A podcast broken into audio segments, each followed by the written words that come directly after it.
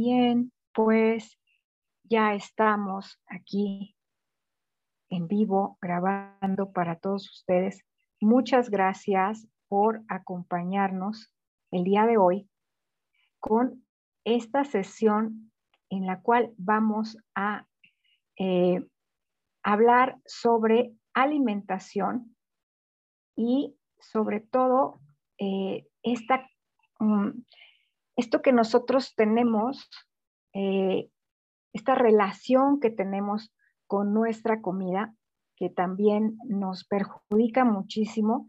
Ojalá que en, este, en esta sesión ustedes puedan encontrar respuestas, ojalá que ustedes puedan, eh, pues no sé, identificar ciertos aspectos que han venido a lo largo del tiempo, pues eh, poniéndonos el pie, digámoslo así, en esta cuestión acerca de eh, cómo, cómo nosotros nos vamos relacionando con la comida.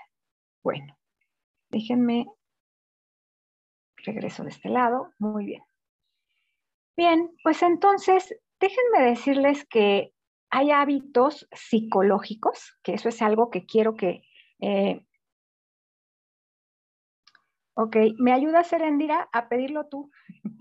Porque yo ya estoy acá grabando. Bueno, eh, lo, haremos así. Eh, me, dicen que, que, pida, por favor, que cuando entren al chat entren con el micrófono apagado, algo que vamos a sugerir. Bueno, muchas gracias. Bueno, entonces, hay un término que quiero que, hoy utilicemos nosotros, utilicemos y comprendamos un poco, que es los hábitos psicológicos asociados al apetito.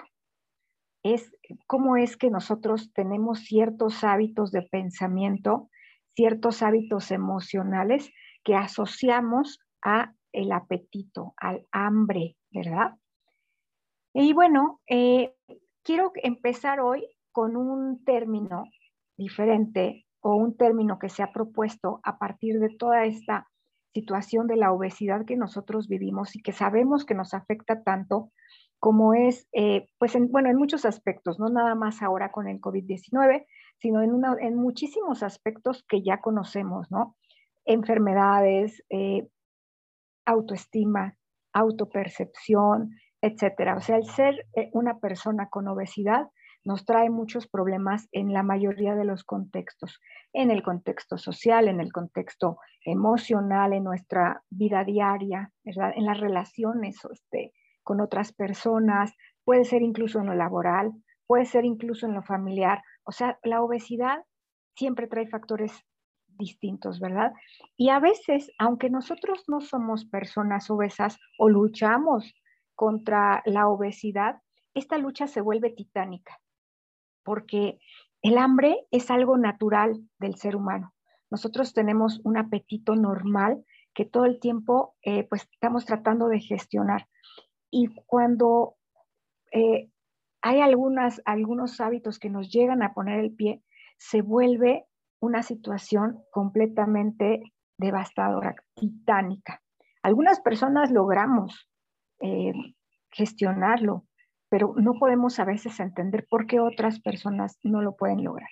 Y bueno, entonces vamos a un problema psicológico causante del exceso de peso que se llama el síndrome de edorexia. Y bueno, este síndrome de edorexia se, caracteriza por cuatro factores principales, que es una dimensión emocional, ¿sí? es un déficit del bienestar psicológico, ¿sí? O sea, ojo, déficit del bienestar psicológico, un malestar. La dependencia de los alimentos, la dependencia de, a los alimentos, ¿sí? Y la evitación de la obesidad. O sea, tiene cuatro vertientes muy específicas. Vamos a revisarlas de nuevo. Están muy interesantes la, dimensión emocional, o sea, ¿qué siento? Mis emociones. El déficit del bienestar psicológico, o sea, me siento mal. Hay una, hay una causa estresante, hay factores que me hacen sentir mal. Por otro lado, esa dependencia a, cierto tipo de alimentos. Y también eh, la importancia, bueno, la evitación de la obesidad. Quiero estar delgado, evito ser obeso, pero esto termina siendo como un círculo vicioso, ¿sí? La emoción, yo no quiero ser obeso, quiero evitar ser obeso, pero eh, eso me provoca cierto, eh, cierta emoción ¿sí? negativa que a la vez también me provoca una eh, cuestión de malestar psicológico y a la vez todas esas emociones me hacen ser dependiente de la comida. ¿Se dan cuenta? Es como todo nuestro entramado, todo ese círculo vicioso del cual nosotros a veces no podemos salir, ¿verdad? Y bueno, eh, esto incrementa los, el factor psicológico en la cuestión nutricional. Tenemos muy claro nosotros que eh, la nutrición o los licenciados en nutrición son los especialistas que nos van a definir a nosotros cuánta comida vamos a ingerir, vamos a decirlo de esta manera. No es el médico, no es este otro profesional, no es el entrenador, es el licenciado en nutrición. Es el especialista que nos va a decir cuánto, a qué horas, ¿no? Pero no podemos negar esta relación tan cercana que tiene a nivel psicológico, ¿sí? Entonces, la medicina, la nutrición y la psicología son los que sería como la triada perfecta para poder ayudarnos en esta, en esta cuestión. Cuando nosotros no podemos bajar de peso, no, no podemos lidiar con nuestras emociones y la comida y todo eso, no basta con ir al nutriólogo, no basta con ir al médico, también se tiene que ir al psicólogo, pero a una persona que se especialice en esta parte de la edorexia o que sepa acerca de la nutrición también. Bueno, hay unas funciones, vamos a, ponernos técnicos, ya saben que a mí me gusta todo esto de la neurociencia, también es una de las cosas que más me encanta y me apasiona y tiene un significado por ahí, ¿sí? Entonces, hay funciones superiores que intervienen en nuestro control del apetito, ¿ok? Esto sí nos queda como claro, ¿no? Eh, también alguna, eh, nos vamos a basar en lo que es la hipótesis del déficit de recompensa, según la cual nos dice que el organismo, ante una situación de malestar o una disminución de recompensa, va a desencadenar una conducta que va a buscar alimentos hasta alcanzar los niveles deseados de placer. A ver, no sé si me expliqué. Cuando yo me siento mal, me siento angustiado, me siento triste, cuando tengo una situación de malestar, mi cerebro va a buscar, va a pedir, va a desencadenar conductas para que yo pueda saciar hasta que me sienta bien, para sentirse recompensado. Me estoy sintiendo como mal, dame algo que me haga sentir bien. Y ese algo que me va a hacer sentir bien, pues por lo regular son cosas que nos engordan, ¿no? Chocolates, helados, este pan, ¿no? El pancito dulce, algo muy dulce, o puede ser algo salado, ¿sí? Pero es como darle a mi cerebro una recompensa para que se sienta mejor. El sistema límbico es el encargado de modular este mecanismo, ¿ok? En concreto, el núcleo, el núcleo, lo que se llama el núcleo accumbens. Este va a jugar un papel muy importante en la evaluación positiva del me gusta y de lo que no me gusta, ¿ok? Este núcleo, apréndanselo, se llama núcleo accumbens, es el que va a decir, ah, esto sí quiero, esto no. A veces se nos puede antojar salado o a veces se nos puede antojar dulce o a veces dependiendo la emoción, dependiendo el estado de ánimo, dependiendo el tipo de pensamientos, este núcleo, el accumbens dice, mm, sí, bueno, esto sí, o también, bueno, tráeme todo, tráeme lo dulce, tráeme salado, etcétera, ¿ok? Accumbens, núcleo accumbens. La dopamina, ¿sí? En la motivación intrínseca, o sea, nuestra segregación de dopamina va a realizar la acción, ¿sí? ¿Qué tanta dopamina pues, necesito segregar para que podamos eh, sentirnos bien? Porque acuérdense que la dopamina es uno de nuestros neurotransmisores que nos hacen sentir mejor, como acompañados, como amados, como queridos, ¿no? Entonces, el córtex, la amígdala, el hipotálamo, no los voy a aburrir con todo esto, este rollo de la neurociencia, nada más es como para que se den una idea de cómo eh, ellos van a desempeñar una, una eh, inhibición cognitiva de las señales de, ya me llené, de saciado, de estoy saciado. Cuando nosotros tenemos una cuestión de malestar, hagan de cuenta que se zafa el ganchito que nos dice, ya me llené.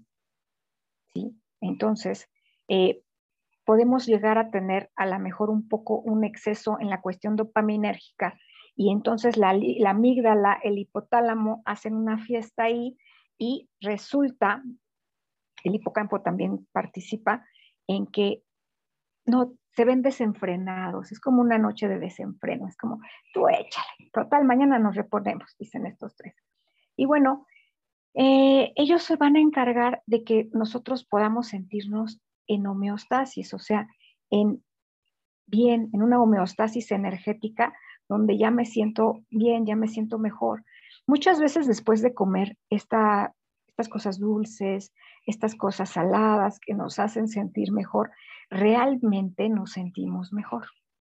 O sea, eso es algo que, nunca debemos de perder de vista. Yo me quería comer a lo mejor, eh, no sé, un pan o me quería comer unos plátanos fritos, miren, se me antojó. Y sé que si me los como, después de haberme dado yo ese, ese gustito, después me siento mejor. Y entonces entramos como es en esa tranquilidad que el cerebro va aprendiendo, que el cerebro va recuperando. Otra de las cogniciones que se afectan es la memoria y el aprendizaje, precisamente porque se me va quedando en la memoria que yo me sentí mejor cuando me tomé ese chocolatito caliente con un pan. ¿Sí? Estaba yo muy triste y a lo mejor llegó mi abuelita en mi, en mi infancia y cada vez que yo me enojaba con mi papá con mi mamá y me sentía triste, llegaban y me ofrecían un chocolatito caliente con un pan. Y entonces eso me hacía sentir mejor. El cariño de mi abuelo, de mi abuela, más el chocolatito, más el pancito, mi memoria recuerda que así es, lo aprende. Y entonces yo me quedo con esa emoción, yo me quedo con ese aprendizaje lo hago mío, eh, se queda para siempre y entonces sé, mi cerebro sabe, aprende que esa es la forma de segregar dopamina cuando me hace falta. ¿Ok? Entonces, eh, eh, ¿qué pasa, por ejemplo, con esta situación? ¿sí? Este mecanismo de homeostasis, este mecanismo se puede eh, ver alterado también por algunas otras cuestiones, por ejemplo, por las cuestiones ambientales, incluso por el clima. Yo me puedo, puedo ver el clima lluvioso y esto me, hace pensar, me, he aprendido, me hace sentir que, es un día triste, ¿sí? Que es un día que, seguramente va a pasar algo mal o que, o que estoy triste, nada más porque el día está un poco nublado, está lluvioso, no veo el sol. Y entonces, de manera eh, externa, el ambiente me hace sentir que no estoy a mi nivel energético óptimo, ¿sí? También puede ser que yo ya esté condicionada a creer que esa, eh, ese clima, esa situación me va a hacer sentir mal. Eh, por otro lado, si ya tenemos algún rollo depresivo, ¿no? O hemos eh, consumido algún tipo de sustancia, todo eso nos va a hacer eh, pues que nosotros tengamos una cuestión ahí eh, emocional distinta, ¿verdad? Entonces, por favor, háganme, háganme favor todos los que van entrando ahorita a la sesión, mantener apagado su audio, si son tan amables. Bien, entonces vamos a revisar, a ver si tú te sientes identificada con esta parte cómo eh, podrías identificar si tú estás siendo a la mejor presa un poquito de esta situación, de este círculo vicioso del cual nosotros estamos platicando. Y hay 10 factores que nos van a ayudar como a definirlo. A ver, vayan tomando nota. Una de nuestras variables que ustedes se tendrían que preguntar es, por ejemplo, si cuando yo estoy en, un, eh, en una situación, en cualquier situación que quiero bajar de peso, lo único que hago es evitar la ingesta de ciertos alimentos. ¿Sí? Porque ese es un factor, o sea, me, me evito, me restrinjo y después voy a sentir que algo me está haciendo falta. ¿Ok? Porque no voy a, con una persona, no me asesoro con un, con un nutricionista que me diga que yo puedo, este, pues comer de todo, ¿verdad? O sea, yo solamente evito y después esta evitación va a hacer que yo, eh, pues, empiece a sentirme diferente por la, la, cuestión energética, porque si no estoy consumiendo proteína, porque si no estoy consumiendo carbohidratos o no lo suficiente, pues mi, mi cuestión energética va a empezar a bajar, ¿ok? Eh, también, eh, si tú cuidas tus hábitos, para evitar la obesidad o para mejorar tu salud. Este es un factor que también nos debemos de cuestionar sinceramente, ¿sí? Eh, solamente quiero dejar de, o sea, me aterra ser gordito, me aterra estar obeso, o en realidad estoy creyendo que si yo cuido mi, alimentación eh, es porque voy a estar más saludable. ¿Sí? Esa, esa cuestión, por favor apaguen sus audios cuando entren, ya saben. Muchas gracias. Bueno, estamos en vivo, así es de que eh, suceden estas cosas. Em, ¿Qué tanto? O, sea, vete, vete cuestionando si, si tú haces este tipo de prácticas o si tú psicológicamente tienes este tipo de aprendizajes o de pensamientos o de conductas. Otra cuestión que nosotros vamos a valorar es si tú ingieres alimentos cuando te preocupas. ¿sí? Si estás preocupado, preocupada o preocupade, eh, ¿qué tanto te da por comer? ¿Sí? Hay gente que no come nada. Cuando está preocupado, el clásico, este, la clásica mamá mexicana, nos enseñaron a que una persona preocupada no come. Pero también hay otro tipo de aprendizaje que dice que cuando estoy preocupado como más. ¿Cuál de estos dos eres tú? También, eh, si todos los días tú puedes ingerir la misma cantidad de alimentos o hay días en los que tú puedes consumir mayor cantidad de alimentos o menor, o sea, ¿cómo es esa variabilidad en tu consumo? ¿Sí? Yo, por ejemplo, deja platicarte, yo tengo lo que llamo o lo que he bautizado como mis días vacíos. Hay días en que nada me llena, en que justamente no tengo ese segurito en este, en este núcleo, en estos donde hacen en la fiesta, estos tres que hablábamos hace, hace rato, el hipocampo, el hipotálamo y el córtex. Quién sabe, pero no tengo freno. Y entonces yo puedo comer y comer y comer y comer y seguir sintiendo hambre. ¿Ok? Pero bueno, yo ya lo identifiqué. Identifica tú que si, qué tanta, si tú puedes comer siempre lo mismo o hay días en que puedes comer más, que necesitas comer más, o hay días en que puedes comer mucho menos. Y trata de identificar qué días son esos y en qué emoción y en qué tipo de pensamiento te encuentras. Otra de las variables es que qué tipo de sentimiento tienes hacia la obesidad. ¿Qué, ¿Qué, sientes cuando ves una persona obesa? Hay personas que dicen, ay, pobrecitas, mira, está bien gordita. Hay personas que sienten eh, tristeza, hay personas que sienten enojo, hay personas que sienten eh, asco, ¿sí? Hay incluso una fobia que, han inventado, ¿no? Con, esto de las nuevas terminologías psicológicas que todo el mundo le pone a ser gordito. ¿Qué te provoca la obesidad? Porque eso que te provoca es justamente una cuestión que tú tendrías que analizarte, ¿sí? Eh, ¿Qué tantas veces realizas dietas restrictivas? O sea, ¿qué tan fan eres de ese tipo de dietas súper restrictivas? ¿Sí? Por ejemplo, el ayuno intermitente o la dieta keto, ¿no? ¿Qué tanto puedes tú realizarla y qué tanto te gusta restringirte? ¿Sí?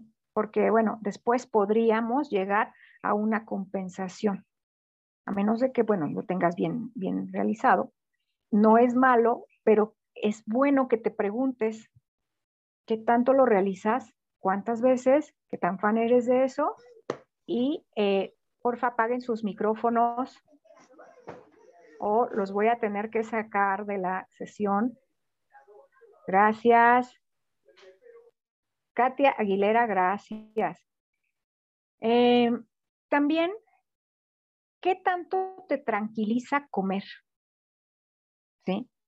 ¿Qué tanto te sientes tranquilo cuando comes?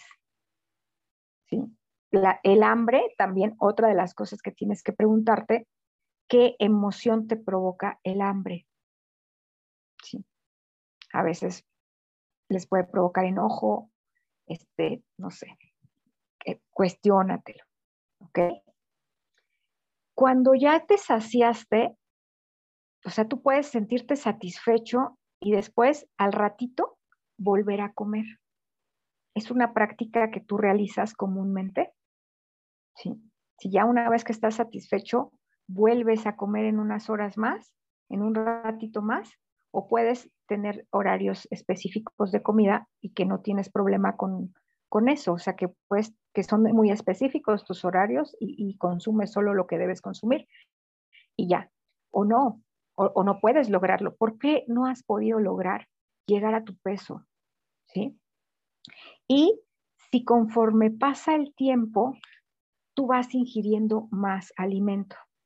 O sea, si estás eh, a lo mejor ya satisfecho en este punto, pero sientes que te quedaste con hambre, porque esa es otra de las cuestiones.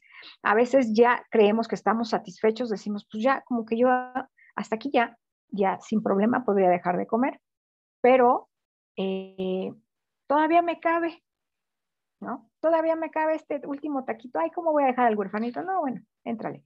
O si también otra de tus prácticas comunes es que solamente te sientes bien hasta que ya estás lleno, lleno, lleno, hasta que revientas o hasta que ya estás bien lleno o le paras cuando ya estás satisfecho.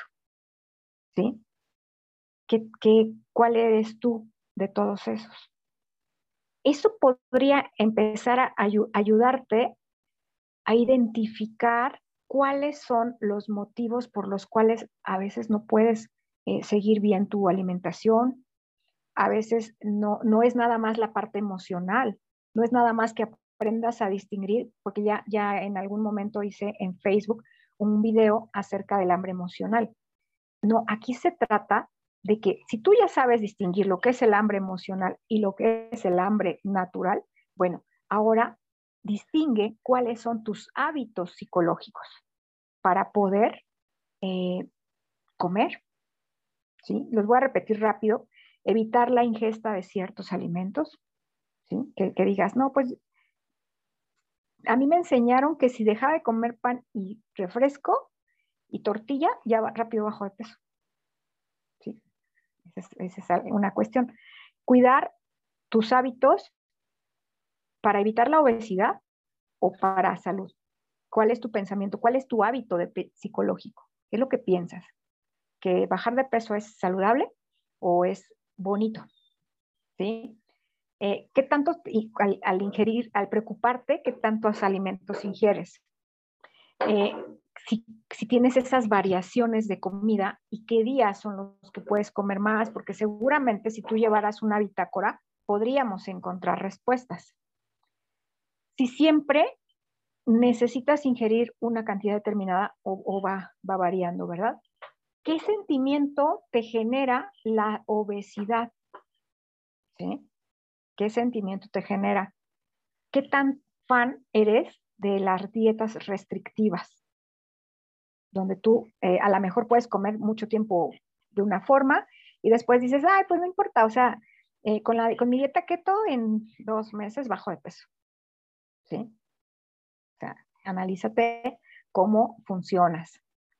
Si cuando ya llegaste a la saciedad todavía sigues comiendo, ¿sí? ¿Qué, qué tanto tienes en tu mente de ya estoy saciado, ya estoy satisfecho?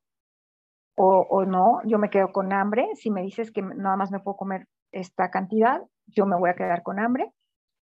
O eh, también una, una de las cuestiones importantes es que tú sepas qué significa también para ti, qué te hace sentir la palabra dieta, restricción, buena alimentación, okay, nutrición. Porque muchas veces de manera cognitiva, o sea, aprendimos que dieta es hambre, que nutrición es no tiene sabor, guacala, es nutritivo, entonces no lo quiero, guacala. ¿Sí? Es este, saludable, sabe feo. Yo no quiero ser saludable, yo quiero que esté rico. Si es saludable, sabe horrible. Entonces, hazte algunas preguntas, vigílate, este. Y bueno, vamos a ver cuatro aspectos súper rápido acerca de cómo nosotros podemos identificar los hábitos psicológicos en cuatro factores, por ejemplo, la evitación, la dependencia, lo que ya habíamos hablado, el déficit de bienestar psicológico y la dimensión emocional. La evitación consiste en la tendencia a realizar dietas restrictivas, a evitar alimentos, ¿ok? A cuidar los hábitos para evitar la obesidad. Y también se incluye la tolerancia alimentaria. Posiblemente esta última va a representar la percepción de tu pérdida de control en la ingesta de alimentos, la necesidad de evitar las conductas de riesgo o realizar otras conductas saludables para evitar la acumulación de grasa. O sea, todo lo que todo lo que tú piensas acerca de la obesidad y por qué la vas a evitar. Y a cualquier costo vas a evitar ser obeso. Con restricciones, con evitación de, ciertos alimentos, con dietas súper restrictivas, ¿sí? Tendríamos que encontrar esta relación, o se encuentra una relación muy cercana de tu idea que tienes acerca de la obesidad y la forma en la que tú llevas tu alimentación. ¿sí? Si yo tengo miedo de ser gordito, porque siento que me voy a ver mal, ya no le voy a gustar a nadie, que ya nadie me va a querer, que la gordura es mala, que la gordura es fea, este, lejos de ser saludable o no, entonces voy a luchar de sobremanera para evitar. Pero esa evitación me puede llevar a una cuestión psicológica distinta, ¿sí? Porque cuando tú estás evitando y evitando y evitando algo, ojo, viene la ansiedad, porque estás evitando, estás teniendo un miedo presente a ser gordito y estás evitándote. ¿Y qué va a pasar? Que en algún momento vas a perder el control. No puedes mantenerte en esa situación por mucho tiempo. ¿sí? Y va a llegar el momento en que probablemente pierdas el control. La evitación es una respuesta puede ser también una respuesta de la emoción negativa. Asociada con esa obesidad, ¿ok? Ahora, ¿qué es la dependencia? La dependencia consiste en la normalización de la conducta alimentaria, la sensibilización del apetito, la discriminación de la cantidad de alimentos consumidos y además la ingesta de alimentos al a corto plazo para alcanzar la saciación. Este es como el similar a ser adicto a la comida, ¿no? La dependencia. Dependo de la comida para saciar mis emociones, ¿sí? Lo normalizo, o sea, no sé, ay, estoy triste porque acabo de cortar con mi novio. Entonces, pues tráiganme por favor el bote de helado para que yo no me sienta mejor, porque sé que la comida me hace sentir mejor. ¿Sí? Entonces, la dependencia, el normalizarlo el cómete un pancito para que te sientas bien. las penas con pan son menos, ¿no? Es día, es día lluvioso. Eh, ay, pues hay que hacer un chocolatito caliente para sentirnos mejor, porque está lloviendo, ¿ok? normalizar esa dependencia, a sentirme bien a través de la comida. Eh, y también, obviamente, la dependencia se, se, asocia con el déficit de control de impulsos.